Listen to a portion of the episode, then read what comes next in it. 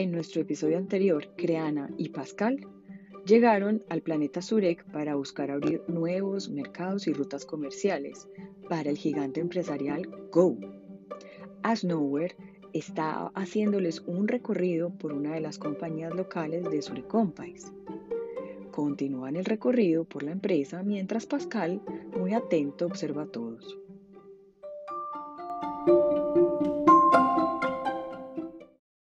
Creana le pregunta a Nowhere, ¿oíste? ¿Dónde está el jefe de todas estas personas? ¿Quién se asegura que hagan lo que tienen que hacer? ¿Y quién las vigila? ¿Oíste quién pone orden a toda esta gente? Asnover sonríe y le contesta, oye, la empresa es un sistema vivo. Es decir, somos como el cuerpo humano o como un órgano, como el corazón, digamos, pues. se autogestiona y se autorregula. Tú no le dices a tu corazón que lata más rápido o más lento. Él sabe qué hacer. Y si le pones cosas fuertes, hace todo por estar bien. Siempre, siempre está en evolución y, y tiene una mayor conciencia y complejidad. ¿What? Pregunta Creana como si estuviera escuchando una broma. Claro, responde Pascal. Como un ecosistema en la, en la naturaleza todo tiende a autoorganizarse y, y esto proviene de cada célula, de cada organismo, sin necesidad de un, de un control centralizado en alguien. Es, eso es inteligencia colectiva, dice Pascal. O sabiduría evolutiva, agrega Snower con una carcajada. Simple pero complejo. Creana se siente un poco incómoda, pero trata de ocultarlo. Piensa que están todos muy locos. Y de una forma muy diplomática le pregunta a Snower si cree que hay mejores maneras de hacer las cosas, más productivas, con más resultados. A Snower simplemente le responde, claro que sí, cada día aprendemos de lo que nos sucede el día anterior. La evolución es creativa y siempre, siempre busca el camino de ahorrar más energía.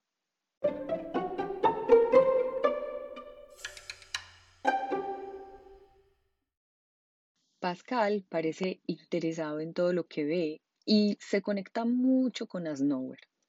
Creana desearía que Pascal se quedara haciendo su función y no se metiera tanto. Oye, mm, mm, un sistema vivo, mm, ¿cómo así?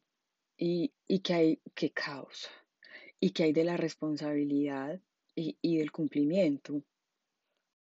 Asnower le contesta, responsabilidad y libertad. Mientras más libertad, más responsabilidad. Qué paradójico, ¿cierto? Desde la perspectiva correcta, el caos puede tener un orden muy productivo, dice Asnower, mientras se sonríe con Pascal, que parece muy, muy entusiasmado. Pascal le devuelve la sonrisa, sintiéndose muy cómodo. ¿Y, ¿Y siempre ha sido así? preguntó Creana. No, claro que no. Antes todo se movía diferente. Ay, yo quisiera saber un poco más, le dice Pascal al burro, con un tono curioso. Y Creana se toca la cabeza asombrada y piensa, ¡ay, qué cansancio! En la época de las primeras historias, todo era abundancia y armonía. Nuestros antecesores habían llevado la agricultura, la caza, la pesca, la arquitectura y las artes a, a niveles muy, muy altos. Pero siempre habrán quienes quieren más. Entonces llegaron de otros lados arrasando con todo, queriendo colonizar y, y someternos. Querían poder y tuvimos que defender nuestro bienestar. Pascal parecía cada vez más emocionado e intrigado por la historia de ese bello planeta.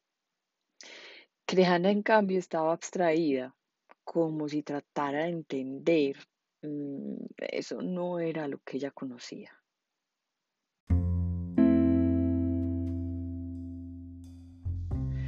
Llegaron a un lugar muy tranquilo, donde se sentaron cómodamente y se sirvieron bebidas.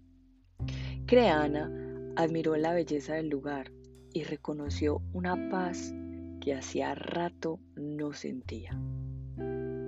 Pascal le pidió a Snower que continuara su relato. Sentía algo familiar en él.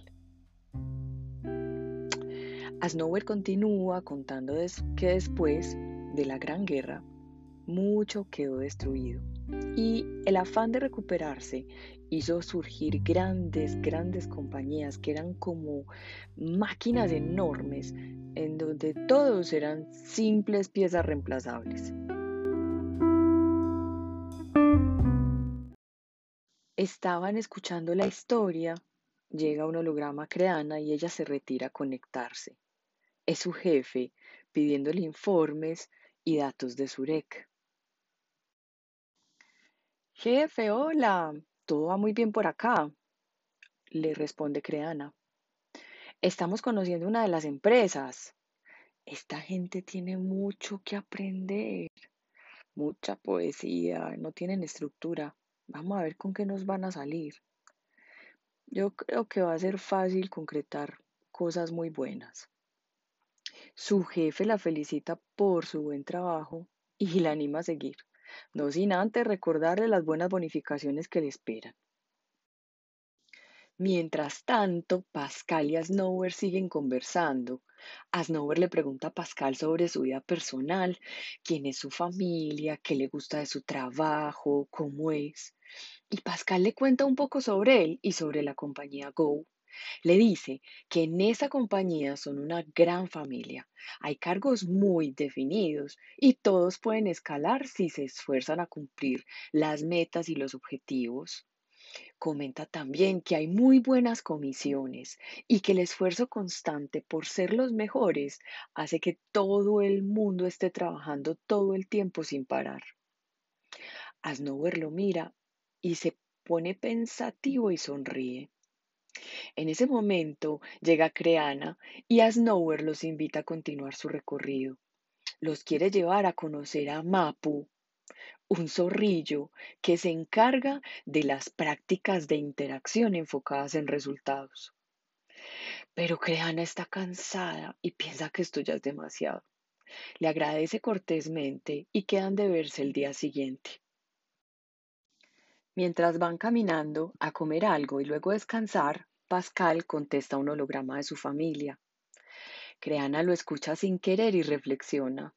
Reflexiona en lo poco que conoce a Pascal y realmente en lo poco que conoce a la gente con quien trabaja. Pascal se siente animado y en confianza y entonces pregunta, ¿y usted con quién vive? Creana lo mira, reflexiva y un poco fastidiada, pero contesta, no, con nadie mientras recuerda a sus padres que ve cada año y a un chico que la ha buscado constantemente, pero ella no quiere perder el tiempo.